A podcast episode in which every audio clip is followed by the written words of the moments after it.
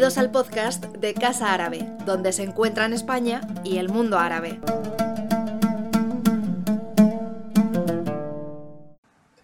Buenas tardes, buenas tardes a todos y bienvenidos a esta sesión virtual de Casa Árabe en nuestro programa eh, cultural.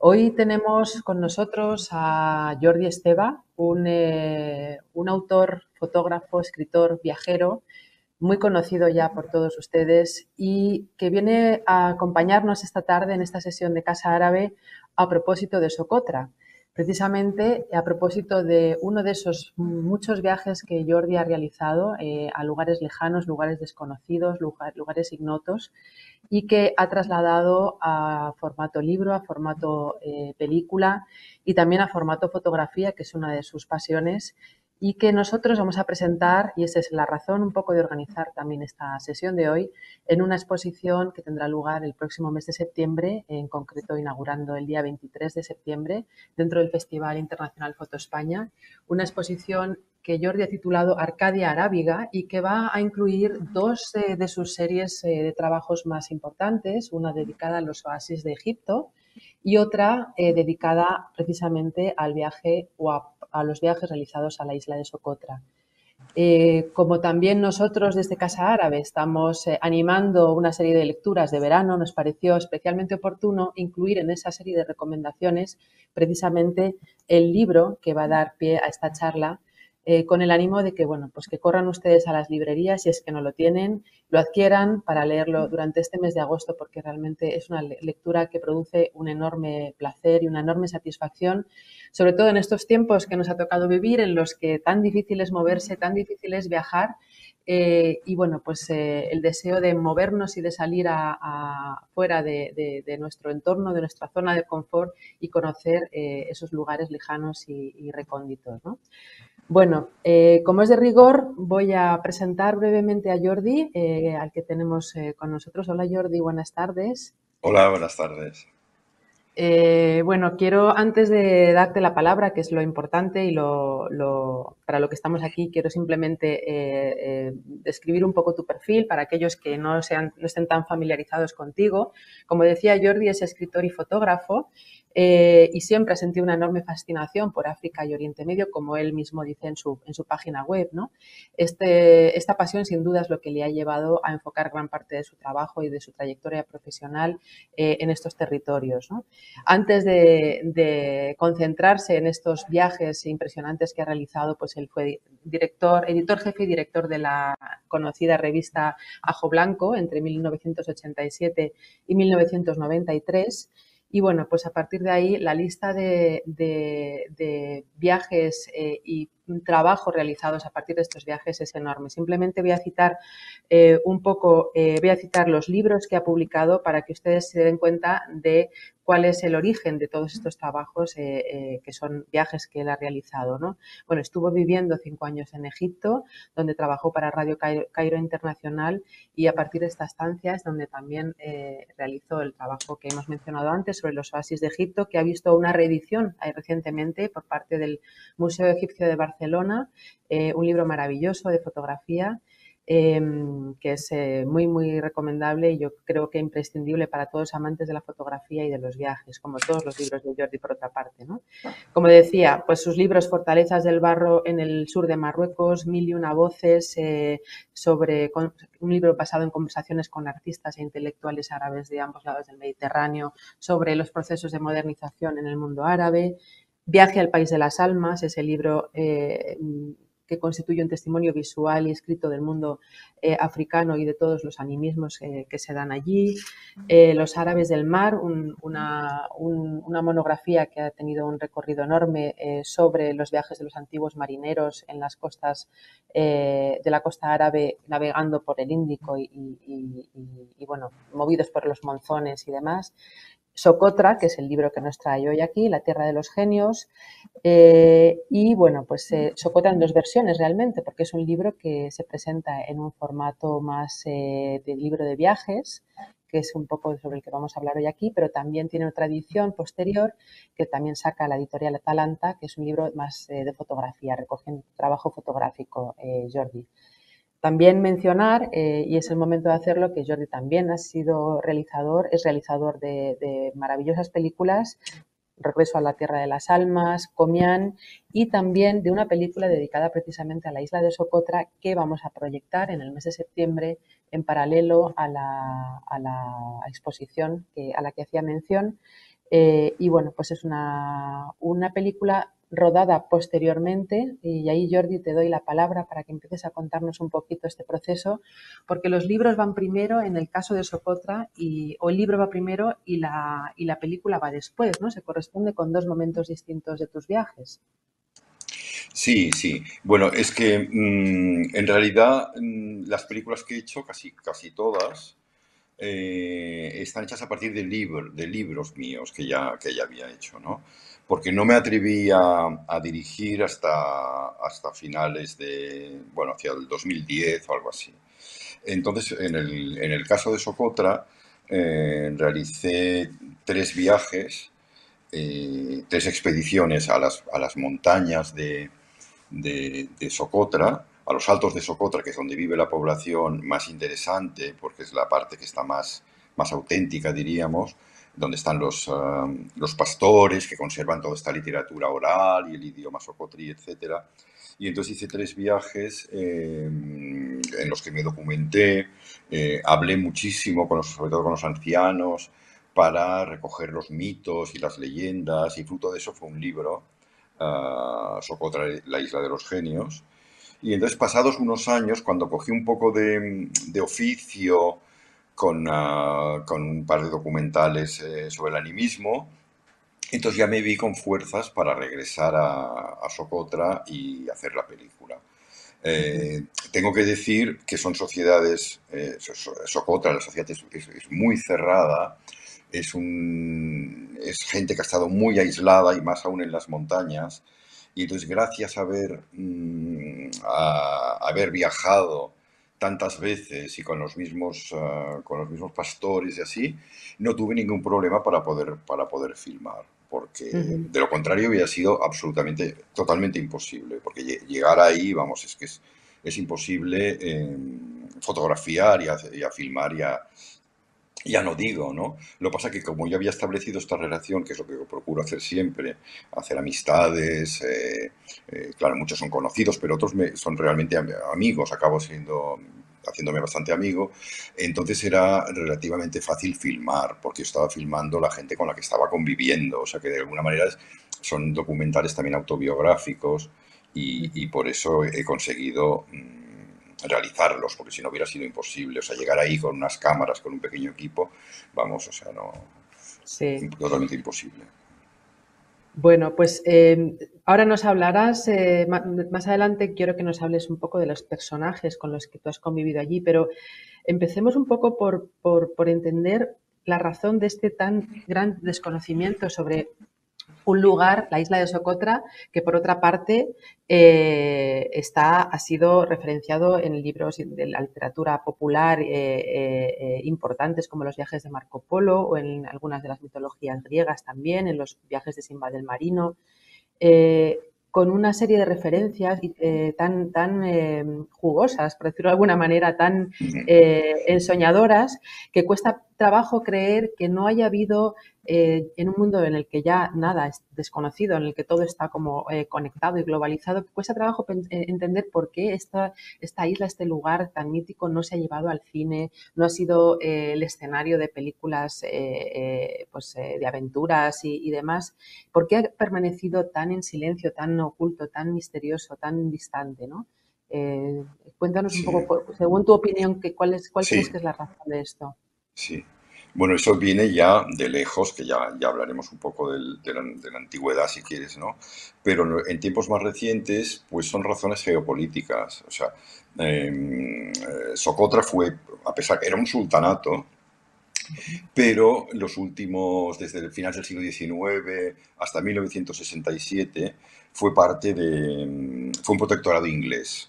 Entonces, cuando los ingleses se fueron, en vez de dar la independencia a Socotra, que hubiera sido lo normal, puesto que además allá había un sultán, se entregaron a la isla a Adén, al Yemen del Sur. en Yemen del Sur un golpe de Estado comunista y entonces hasta 1990, ahora no me hagas decir la fecha, eh, pertenecía a este Estado marxista y era totalmente imposible viajar a Socotra porque además se dice que los rusos, los soviéticos tenían una base de submarinos allí, que luego resultó incierto, pero por, por geopolítica no se pudo, eh, no se podía viajar. Luego hubo la guerra civil del Yemen, naturalmente tampoco, y después a partir de, a principios de este siglo, ya se abrió un poco la, la veda, diríamos, y eh, se establecieron vuelos comerciales con Sanaa, la capital de, Yemen, y habían vuelo semanal o dos, depende de la época. Y entonces la isla empezó a coger una... empezó a ser bastante visitada por un turismo alternativo, diríamos. Cuando digo bastante visitada, quería decir que igual 1.500 o 2.000 uh, viajeros al año, lo que no es, lo que no es nada, ¿no? Eh, y si ya nos vamos a la antigüedad, era una isla muy apreciada porque ahí crece la, mirra, el incienso, eh, el árbol del draco, muchos árboles que, tienen con resinas olorosas que en, la, que en la época, que la antigüedad valían prácticamente su peso en oro. Pensemos, por ejemplo, en, en, en, todo el periplo de la, de la reina Belkis, de la reina de Saba y Salomón, etcétera, que era para establecer unos acuerdos comerciales que permitieran ir desde el sur de Arabia hasta Jerusalén, con todas estas caravanas que transportaban el incienso y la mirra y luego lo distribuían hacia Egipto, Babilonia, porque en aquella época el incienso era indispensable para los procesos de momificación y después para todas las ceremonias eh, en los templos, tanto de Babilonia como de, como de Egipto, de, la antigua Grecia, etc. Entonces era un bien muy, muy preciado. Y los, los árabes del, del, mar, los árabes eh, preislámicos, ya mmm, tenían una cosa que, que, también tuvieron los árabes marinos, eh, ya con el Islam, que es que no querían divulgar la, los lugares en los que se aprovisionaban, no, no, no querían, porque esto, tenían miedo porque no eran un pueblo guerrero, eran un pueblo comercial, de comerciantes, la antigua Saba, Hadramaut, todos estos reinos sudarábigos. Y entonces una de las maneras de, lograr que, por ejemplo, los fenicios o posteriormente los romanos o los griegos pusieran la nariz ahí en, los lugares, en, en, Socotra, que era la principal productora de incienso y eso, era difundir bulos e historias eh, que era una isla, que, que, si era una isla magnética que atraía los barcos, entonces les succionaba los, los clavos y, los barcos explotaban. O sea, toda una serie de leyendas con monstruos, etc. Y bueno, eso es lo que hizo que, que la isla permaneciera en, la leyenda tan, tan misteriosa. Y luego hay un factor también muy importante, que es que los monzones, que en, en el resto del Índico eh, favorecen la comunicación y la difusión de la civilización, etcétera. En Socotra era todo lo contrario porque es una isla que no tiene ningún puerto natural y durante la época del monzón acercarse a Socotra significaba la muerte porque hay unos acantilados terribles y luego arrecifes cor coralinos que casi llegan a la superficie y entonces bueno era, era muy bueno no se podía porque además eran, eran unas calernas continuas y, y, repito no había ningún puerto natural ¿no? y entonces eso hizo que la isla quedara muy aislada Y se escribieron cantidad de historias. Heródoto, que además Heródoto también siempre escribía de cosas que había oído, que le habían contado, todo es muy fantasioso.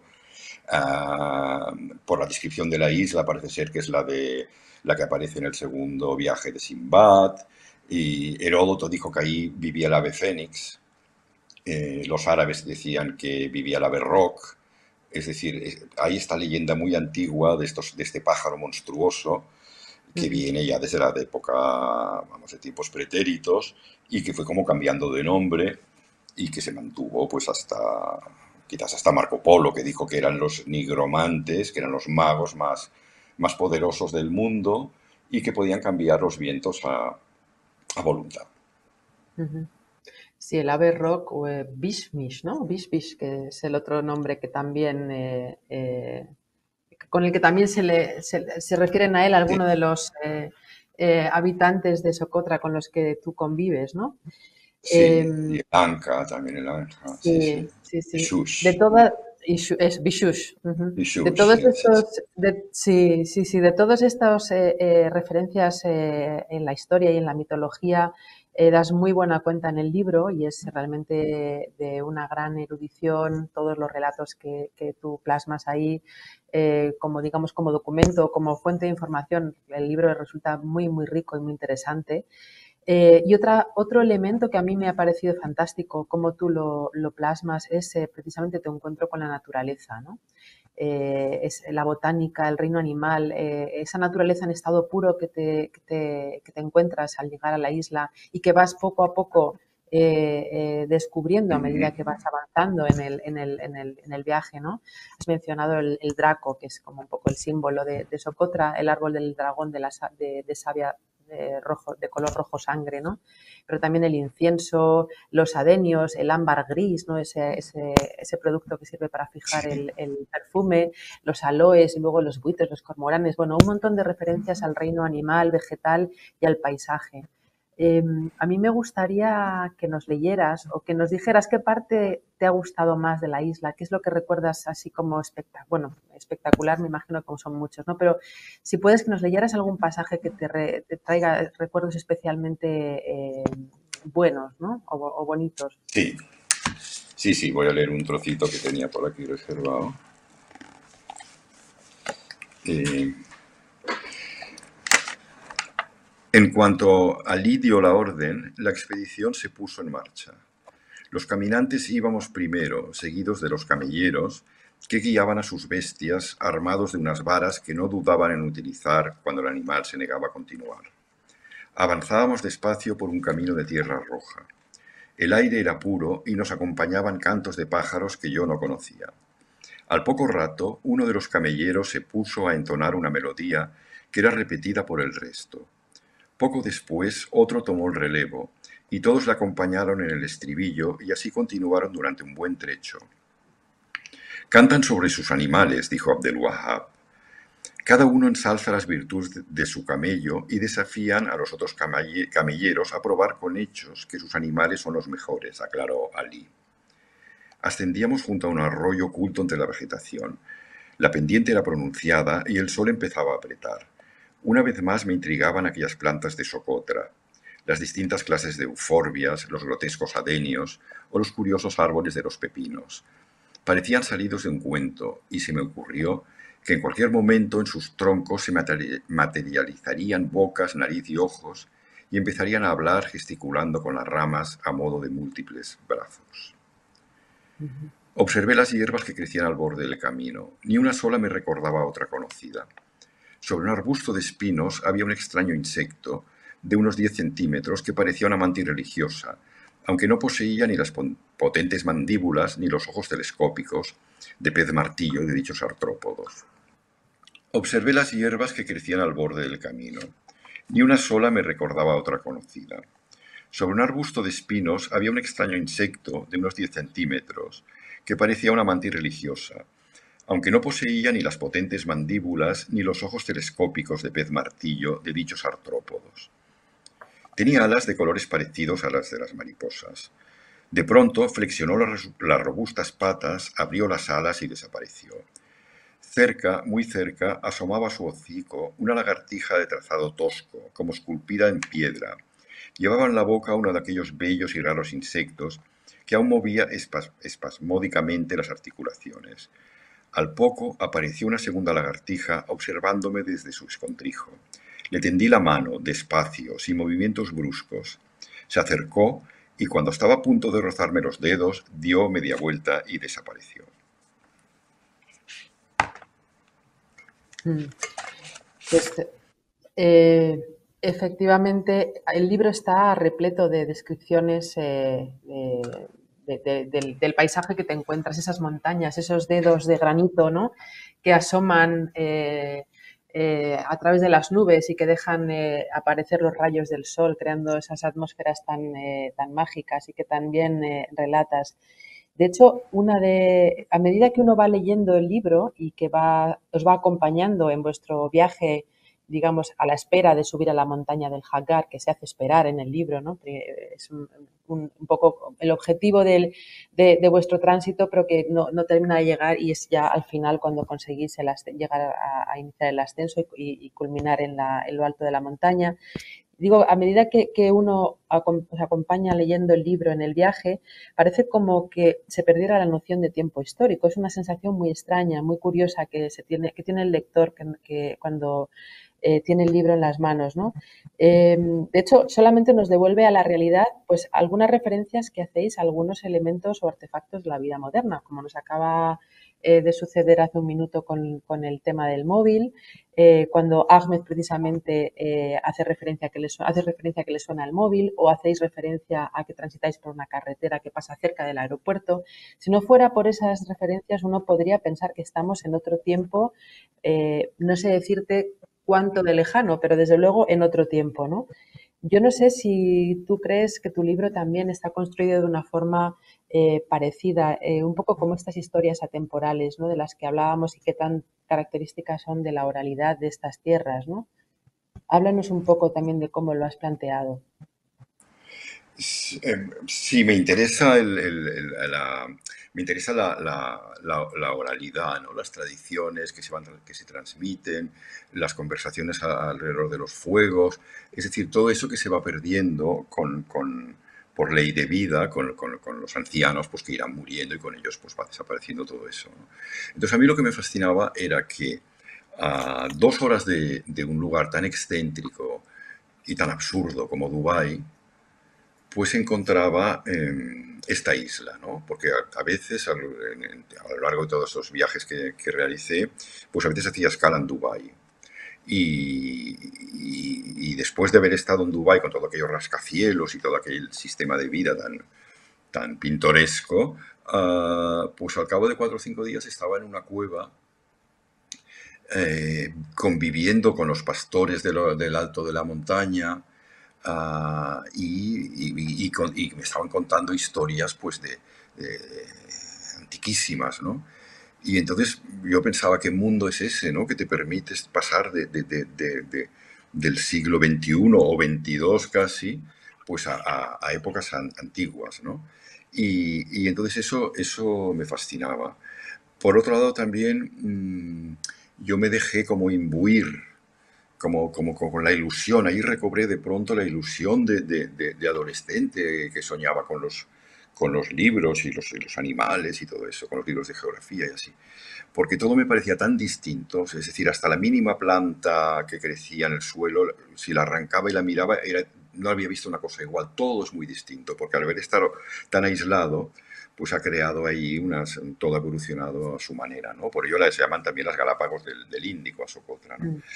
Y entonces, pues todo eso me, me, me, me hacía como soñar y, y, pronto olvidé en qué siglo estábamos y todo eso, porque estaba conviviendo con aquella gente, cada día caminando hacia arriba, íbamos hacia, las, hacia los dedos de granito de, Socotra, y cada día era como una inmersión más en aquel mundo eh, maravilloso. Por supuesto, hay referencias al, al, mundo moderno, porque ellos tampoco viven absolutamente aislados, es decir, sus, sus, cabras, la leche, la, la miel, pues de vez en cuando bajaban a la, a la capital, que no es tal, es un, un poblado, pues a vender sus cosas al mercado y luego volvían a subir. O sea, que ellos mm, conocían más o menos el mundo moderno, ¿no? que no participaban de él. Y, también el libro, a mí me gustó hacer que, me gustó hacer una especie de paralelismo inverso quizá, porque era que a medida que iba ascendiendo hacia la montaña y todo era más mágico, extraño hasta cierto punto, también iba mm, descendiendo en mi interior. Es decir, hay, hay, ese relato paralelo que en la película no lo he podido hacer, puesto que no es autobiográfica, pero en el libro sí. Es decir, hay, hay, hay dos relatos paralelos, uno propio, íntimo, hacia el interior, y otro el externo, que es hacia arriba, hacia, hacia las cumbres de, de Socotra. Sí, ahora mm, hablamos, si quieres, eh, un poco de ese tránsito también, eh, ese viaje interior que suponen para los autores de los libros de viajes. Pero antes me gustaría preguntarte, para que no se me olvide, por el asunto de la lengua, el socotrí, porque tú hablas, tú hablas árabe y sin duda, bueno, me imagino que lo has aprendido eh, en tus cinco años de, de, vida en el Cairo y demás, pero en Socotra eh, muy poca gente habla árabe. El, idioma que se habla es el socotri, una lengua eh, local que, por cierto, aprovecho para mencionar que la película eh, a la que hacíamos referencia antes sobre la isla y que vamos a proyectar el documental que hizo Jordi y que vamos a proyectar el día 25 de septiembre dentro de nuestro programa de cine, es la única película que está rodada íntegramente en Socotri. Eh, lo cual es un dato muy, muy curioso y muy interesante. O sea que para todos aquellos que quieran saber a qué suena el Socotrí, pues lo pueden hacer viendo esta película. Es una película que, por cierto, ha tenido un gran recorrido en festivales y ha tenido eh, muy buenas, ha tenido premios y ha estado, eh, digamos, presente en muchos festivales importantes, ¿no? Entonces, volviendo al tema del idioma, me gustaría que nos explicaras un poco, que seguro que tú esto lo has indagado y lo conoces bien, de dónde viene este, esta lengua, el socotrí. Sí, bueno, es, una idioma, es un idioma, una, lengua muy, muy antigua, es una lengua sudarábiga eh, que está relacionada pues, con lo que se hablaba en Saba, es decir, el socotrí es eh, de alguna manera, el socotrí que se habla, pues viene de lo que hablaba la reina de Saba, es decir, bueno, con toda la evolución, porque han pasado 3.000 años o los que fueren, ¿no? Porque no sé si Salomón y así del 1000 o 1500 antes de Cristo, ¿no? Creo, ¿eh? ahora no.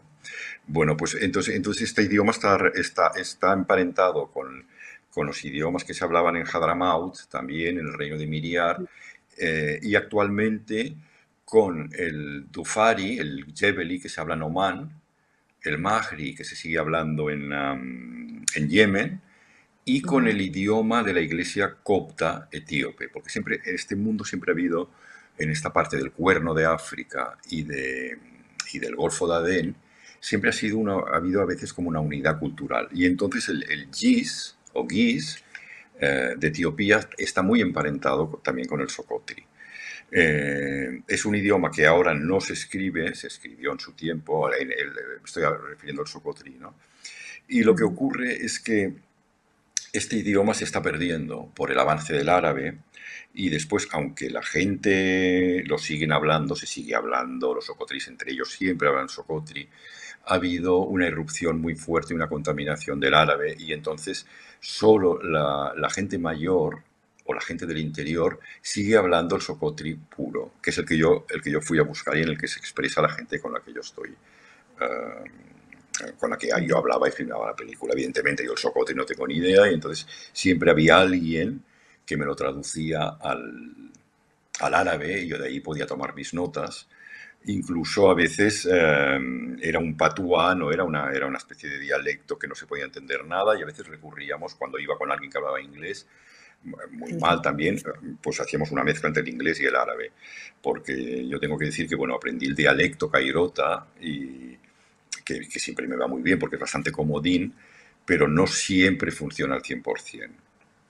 Y entonces de esta manera, pues eh, yo una vez había grababa las conversaciones con estos ancianos y así, y luego por la noche, tranquilamente, cogía al hijo del sultán que nos acompañó durante el viaje, del que me parece que después hablaremos, y entonces eh, traducía, él me iba traduciendo lo que habían dicho, ¿eh? porque si no era realmente muy, muy Y entonces estoy muy contento de esto, del, del, de este idioma socotri. Y hablando con un antropólogo, uh, Vladimir Agonov, y un experto en cuentos, un ruso que había estado, trabajando ahí durante la época de influencia soviética, él fue quien me lo dijo. Dice, no sé si te das cuenta, Jordi, pero has conseguido un documento que quizás sea el último documento eh, filmado en, en lengua socotrí, porque no existe ninguno hasta ahora y después tampoco creo, porque por la situación política de guerra que está viviendo el Yemen, ahora no se está haciendo absolutamente ningún trabajo antropológico, etnográfico sobre, sobre este idioma,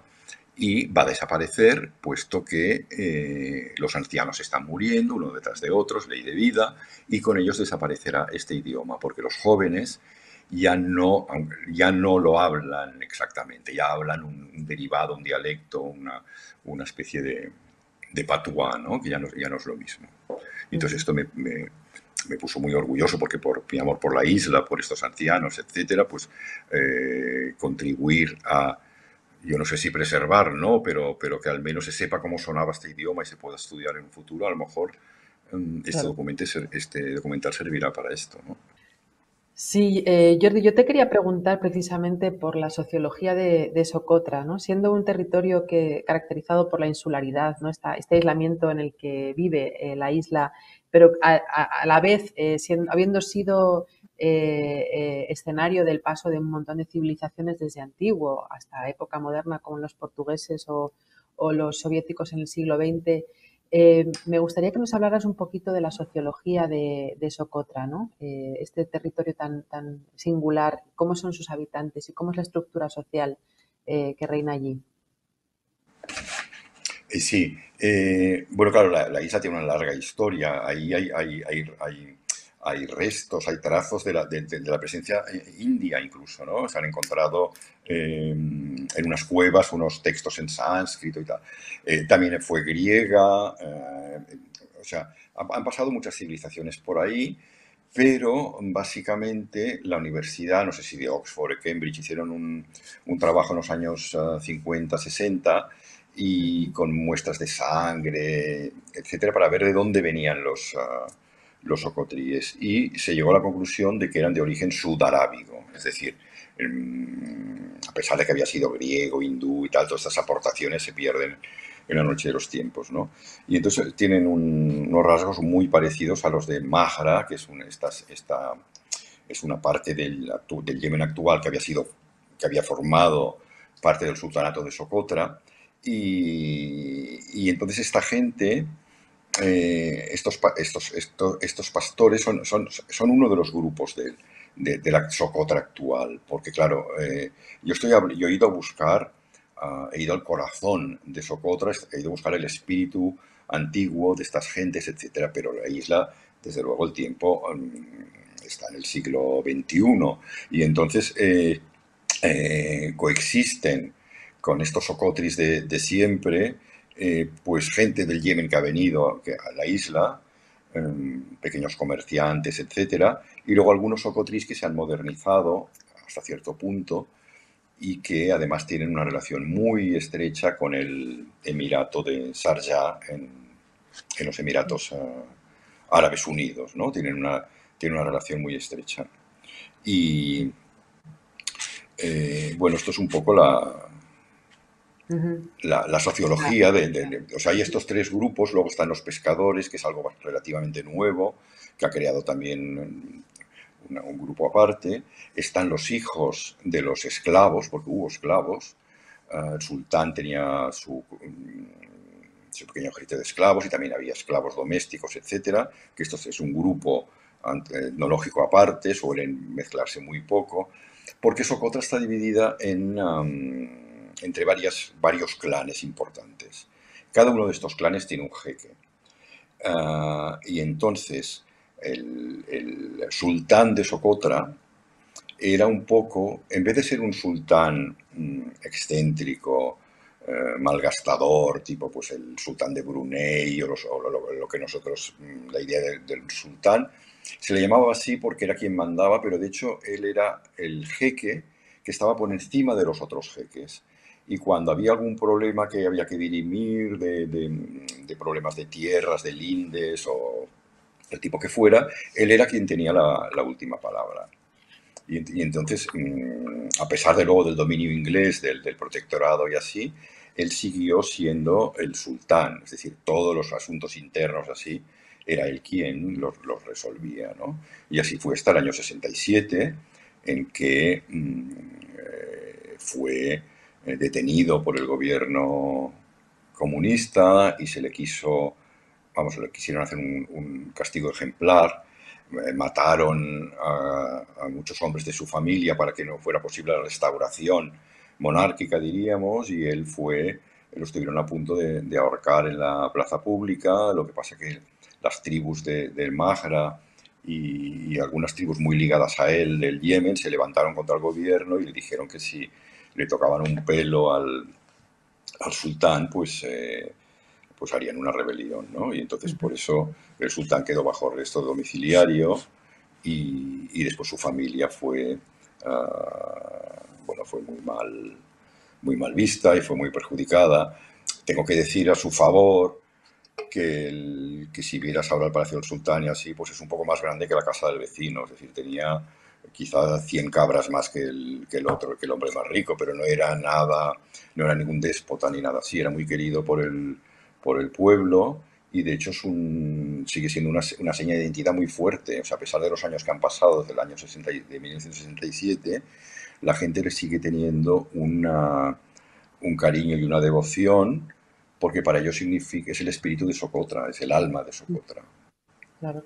Sí, esto me lleva precisamente a, a, al, al, nieto de, del sultán de Socotra, sí. Abdel Wahab, que es uno de tus grandes eh, amigos eh, en la sí. isla eh, y bueno, e, esto me enlaza un poco con una, una, cosa que también quería comentar, que me ha gustado muchísimo, y es el tono que utilizas en el libro, porque los libros de viaje, y esto sin duda es un libro de viaje, son siempre también pues un viaje, un, un, son siempre también el relato de, un viaje interior, de una búsqueda, ¿no? Sí de algo personal, una mirada hacia el interior en la que el autor se pone a prueba y entonces va un poco descubriendo cuestiones que tienen que ver con uno mismo, ¿no?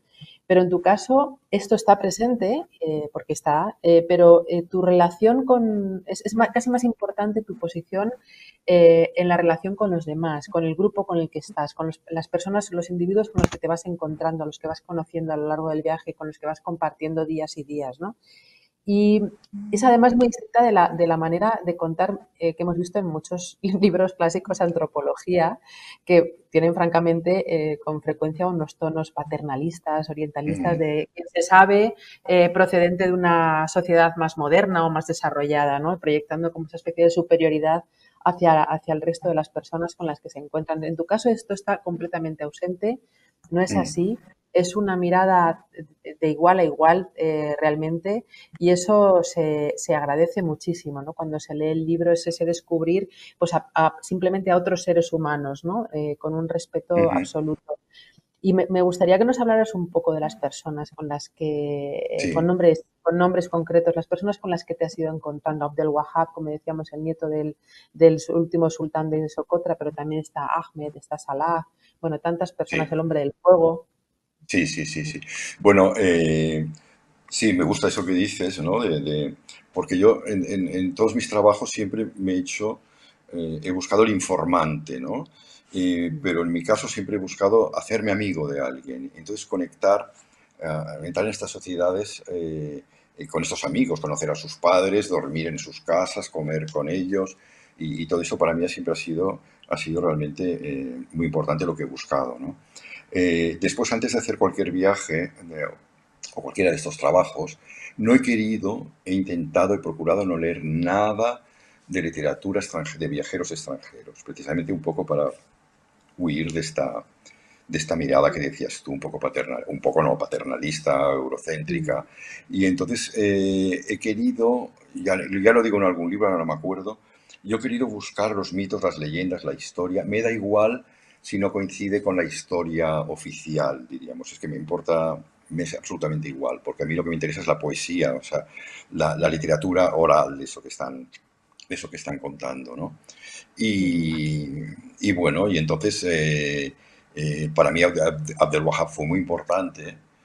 Además, él era nieto del sultán, hijo del último visir, es decir, todo eso era, para mí era como las mil y una noches, era como un cuento, ¿no? Que me hacía meterme más aún en esta especie de mundo eh, mágico en el que iba entrando, en esta especie de viaje psicodélico ¿no? que, en el que iba entrando. Eh, Ahmed era muy importante, Ahmed era un chico uh, simple, no, no digo que sea tonto para nada, pero que es un chico que vivía un poco ensimismado y entonces siempre era muy divertido, muy gracioso y, y era como mi escudero, o sea, yo le cogí, me dijo que yo para él era su padre y entonces me, me no dejaba cuando me veía cansado me cogía las cosas que llevaba, se estableció esta relación muy, muy bonita.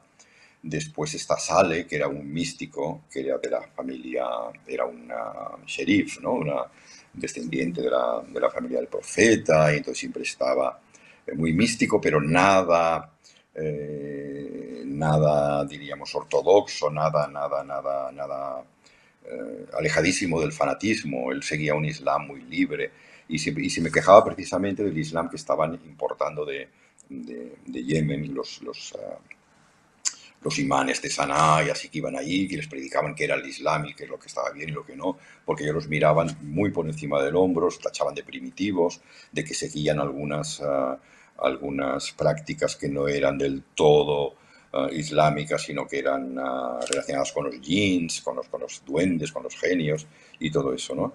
Y después también mi gran amigo, que fue, sobre todo mientras se dice las películas, que era el hijo directo del sultán, el hijo póstumo del, del, sultán, que es Ahmed uh, Ben Afrar, que era un, hombre extraordinario y además este no quiso, uh, a pesar de que podía haberse ido perfectamente, no quiso ir, a, no quiso nunca ir a Dubái, eh, porque muchos de los, uh, de los cuando empezaron los conflictos, pues se fueron a, a Dubái, porque hay, hay mucho, tenían mucha familia ahí, ¿no? Y entonces, pues, eh, gracias a Ahmed, a Salah, a toda esta gente, a Sheikh Mohammed, que sale sobre todo en las películas, que es un hombre mmm, viejo, anciano, eh, increíble, de muy buena persona y con cantidad de historias una detrás de la de otra sobre espíritus y serpientes monstruosas. Yo estaba fascinado porque a mí lo que me gustaba, es decir, a mí lo que me ha gustado siempre desde pequeño son los cuentos, que me cuenten cuentos. Entonces, claro, estaba en aquella cueva, encendían el fuego con bastoncillos, eh, durmiendo ahí con las cabras y con y, todos los pastores tirados por ahí, los camellos bramando eh, afuera de la, de la cueva. Y encima me contaban todas estas historias de serpientes, de unas vacas que no eran vacas, sino que eran unos monstruos. Eh, es decir, yo estaba ahí en mi salsa, me había metido en un cuento, me había metido en una lámina de estas de, de, los cuentos, de, de, estos paisajes, de que ves unas, las montañas persas y no sé qué, y con un camino, pues había conseguido meterme en una lámina, ¿no? En el, había conseguido meterme en el, en, a pasar el espejo de, de Alicia. Sí. Y entonces, claro, para mí era una maravilla, no podía pedir nada más. Sin embargo, Jordi, tú te lanzas eh, a ser uno más, como decía, eh, con ellos y contar también tus historias y convertirte también en un contador mm. de historias, igual que tus propios, eh, que tus amigos socotríes, ¿no? Y les cuentas cosas que ellos desconocen de su propia isla. Les desvelas pues pasajes de la mitología, lo, lo, historias que aparecen en los cuentos de Simbad sobre la isla de Socotra y que ellos no conocen. Y esa posición tuya también es preciosa, ¿no? En el relato de, del viaje. Eh, esta, este hábito tuyo de contar historias es algo que pusiste en práctica en Socotra especialmente o es algo que ya habías adquirido y practicado eh, anteriormente en tus viajes, en tus otros viajes? Bueno, lo, había adquirido bastante en los, otros viajes. Lo que pasa es que en, otros viajes, eh, tipo los oasis, los árabes del mar y así, no hacía, yo no necesitaba casi contar nada, porque pinchando un poco la gente ya, ya se abría muchísimo, ya explicaban sus historias, y sobre todo en África, cuando hice trabajo sobre la religión tradicional africana, etc. Lo que pasa es que cuando llegué a, cuando llegué a Socotra, eh, lo que ha pasado en Socotra es, primero, que durante el gobierno marxista eh, insistieron mil y una veces de que ellos eran unos retrasados, que todas estas historias tenían que olvidarse porque eran un lastre, etc. Y cuando, uh, con la unificación del Yemen, cuando llegaron los imanes de Sanaa, las autoridades religiosas, entonces fueron ellos que dijeron que esto no era Islam, cuando no está nada claro que no sea Islam, porque en el, tú sabes, eh, cualquier persona que conozca el Corán sabe que en el Islam eh, existen los jinns y que incluso Suleimán, el rey Salomón, comandaba un ejército de jinns y que entendía el lenguaje de las hormigas y de los animales, etc. O sea que esto hasta, hasta cierto punto. ¿no? Y eh, entonces yo me topé con este, con este prejuicio uh, y las primeras noches no querían contarme nada. Yo decía, bueno, aquí eh, yo poco a poco, con mucho, con, un poco de mano izquierda, trataba de, que me contaran sobre los espíritus y sobre estas creencias. Y no, no, no, no, esto no, bueno, no, no, esto aquí no, no, no, no. Quizás antes, pero ahora ya ha desaparecido y tal. Y entonces una de mis tácticas, eh, la táctica que hice, es que yo empecé a, a explicar historias. historias que me habían pasado en África, de espíritus, exageraba todo mucho más expresamente para que vieran que, que ellos no eran raros, que yo a lo mejor lo era más que ellos, o al menos lo aparentaba, ¿no? Y entonces cuando un día, contando una historia de estas muy rocambolescas, muy intrincada, de, unas apariciones y tal, de repente un anciano dijo, aquí también ocurre esto. Y entonces, claro, ya ahí rompe el hielo. Y yo le dije, ah, sí, pues cuéntamelo y tal. Y entonces, cuando una vez roto el hielo, otro anciano dijo otra cosa, otro otra, y, ya está. Y a partir de entonces, cada noche había barra libre de, historias, ¿no? Y es lo que yo procuraba, además lo incentivaba, claro, porque yo había ido, eran mis amigos, pero también los quería tratar bien. Para mí, por ejemplo, yo que soy vegetariano, pero eh, para mí comprar una cabra, que yo solamente comen carne los días muy señalados, pues yo lo hacía expresamente, le daba dinero a Abdel Wahab para que comprara una cabra a uno de estos pastores, hicieran una comida y así, así venían, bajaban pastores, porque a pesar de que es un sitio que no, que no ves nunca a nadie, de repente las noticias vuelan y venía un pastor de por aquí, de por allá, y entonces cada noche teníamos una reunión y, eh, y hablaban de, las historias, ¿eh? alrededor del fuego, comiéndose la cabra esta, yo no la comía, pero bueno, fue, era una de las maneras de romper el hielo y, poderme enterar de todas estas historias. Tengo que decir que yo conozco el mundo masculino, el mundo femenino es totalmente tabú, totalmente cerrado para mí, a pesar de que tuve contacto con alguna de las mujeres, sobre todo con las de Sheikh uh, Mohammed, y estuve hablando y así, pero a la hora de filmar, fotografiar o así, imposible. Y entonces yo quería, porque los hombres siempre hablan de eh, unas eh, jeans, unos genios, unas mujeres genio, que eh, adoptan, porque los genios pueden adoptar formas de jineta, de gato, de, lo que sea, del animal que quieran para acercarse a los hombres y hacer maldades o lo que sea. Y entonces una ogresa, es decir, una, una, genio mala y fea y no sé qué, adoptaba la forma de una princesa maravillosa, rica, con sus telas y sus joyas y así, para seducir a los hombres y cuando los tenía seducidos se los comía. Eh, eso es lo que creen, ¿no? Y entonces a mí, claro, me, extrañó mucho siempre que sean las, las, las, mujeres malas y ogros y todo eso. Y entonces yo quería saber mm, eh, qué pensaban las mujeres de todas estas historias. Y en una, en una proyección de la, de la película en Bahrein, que vino un grupo bastante numeroso de, mujeres socotríes, porque era una reunión sobre la isla de Socotra, no sé qué. Entonces yo, eh, una de ellas habló eh, con el velo, con todo tapada, tal. Entonces yo, yo dije, me gustaría saber, ya que la tengo usted aquí y tengo la oportunidad de hablar, quiero saber ustedes, mientras los hombres están contando estas historias, ustedes que están contando entre tal, ¿tienen ustedes genios? ¿Tienen usted, ¿Creen ustedes en los espíritus? tienen los espíritus que se les aparecen son, por casualidad, son hombres muy malos que las quieren seducir y son terribles, etcétera, etcétera. Es decir, lo mismo que en el caso de los hombres. Y entonces se puso a reír y dijo, claro que tenemos ah, espíritus, claro que creemos en ellos, nos burlamos de nuestros maridos, de nuestros hombres. Dice, pero no le voy a decir, ah, no le voy a contar nada de los, de los espíritus, hombre, que, que, nos que pretenden asaltarnos no quiero decir nada de esto porque mientras las cosas estén así, estén así eh, esto pertenece a las mujeres y no se lo voy a desvelar. Y entonces, bueno, yo estuve, estuve muy contento y toda la gente aplaudió y así, ¿no? Y estuvo muy bien. Muy bien, pues estamos llegando al final de, esta conversación, Jordi. Eh, no quiero, bueno, me queda una última eh, pregunta que hacerte, pero bueno, me quedan muchas preguntas por, que hacerte, pero no nos da tiempo aquí, o sea que lo tendremos que dejar para otro momento. Pero por supuesto, quiero insistir en que este es el libro sobre el que estamos hablando. A ver, ahí se ve mejor. Eh, Socotra, la isla de los genios, publicado por Atalanta en el año 2011 eh, que se ha reeditado y que aún se puede comprar, por supuestísimo, eh, entre otros sitios en la librería Balquís de Casa Árabe, eh, que tiene su propia página web también para aquellos que quieran hacer compra online y no quieran tener que desplazarse. Se escribe con B y con Q, sin U. eh, simplemente Q y latina S.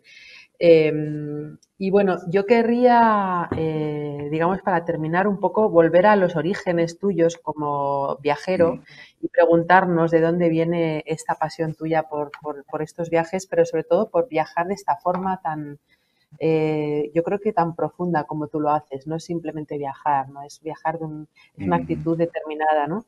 Y la verdad es que preguntándome esto he encontrado algo que me ayuda a, responderlo precisamente en tu libro, eh, a ver que no se me escape la página, aquí está, que si me lo permites voy a leer y, luego pues, lo comentas.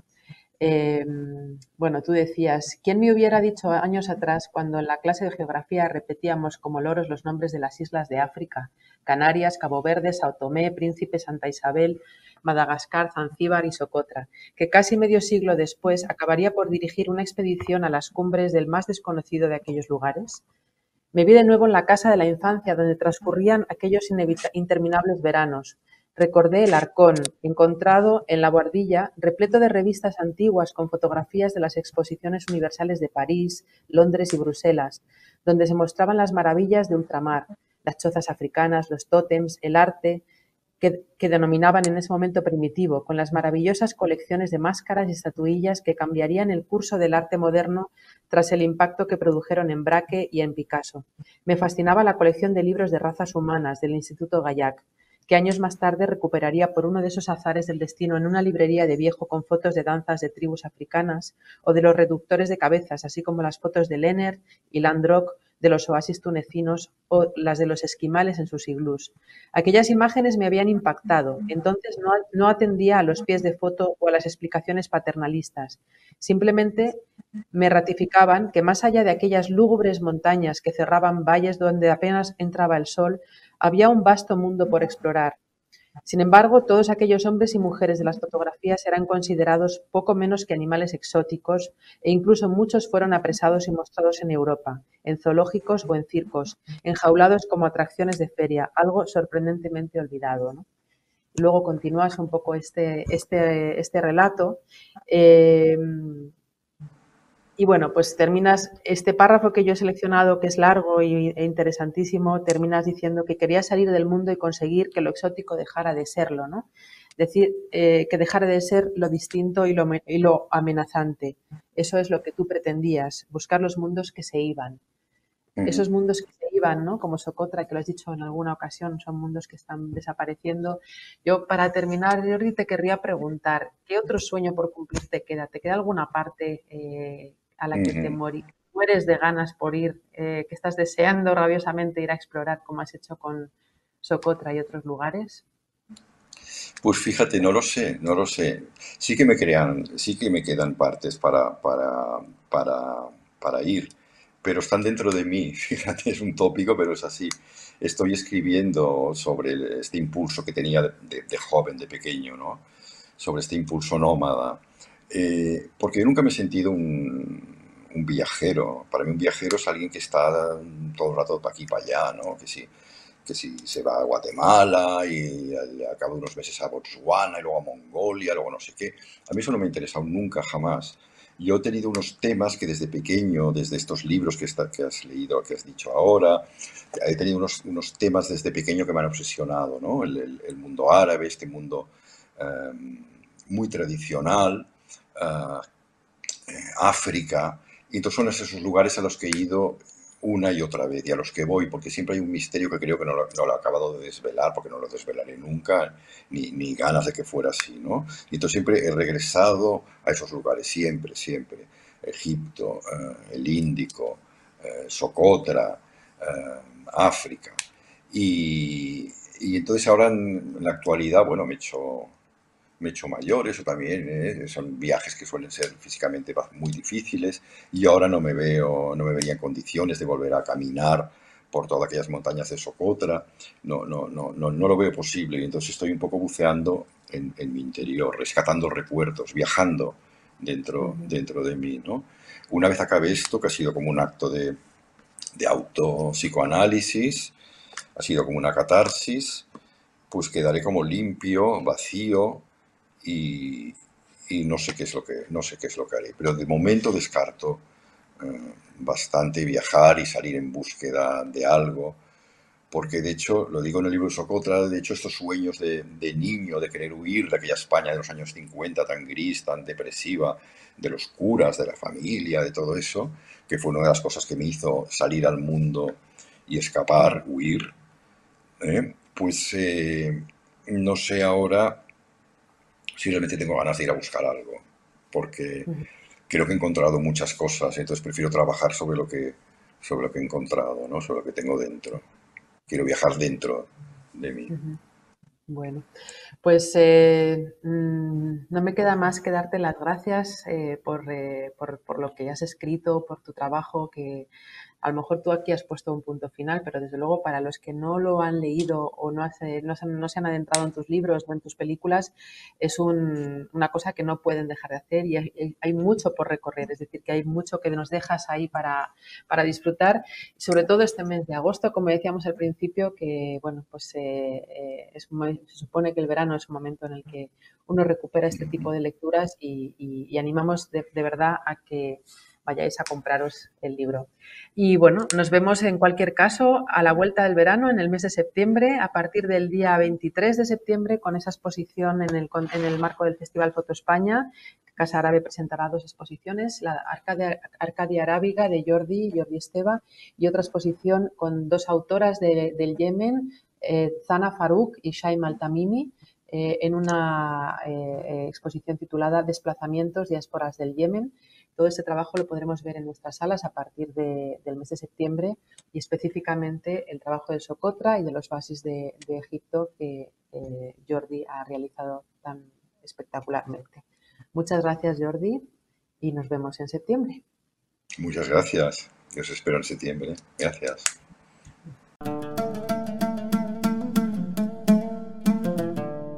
Gracias por escucharnos. Si quieres estar al corriente de todas nuestras actividades, consulta nuestra página web en www.casaarabe.es. También puedes seguirnos en nuestros canales en las redes sociales en Instagram, Twitter y Facebook.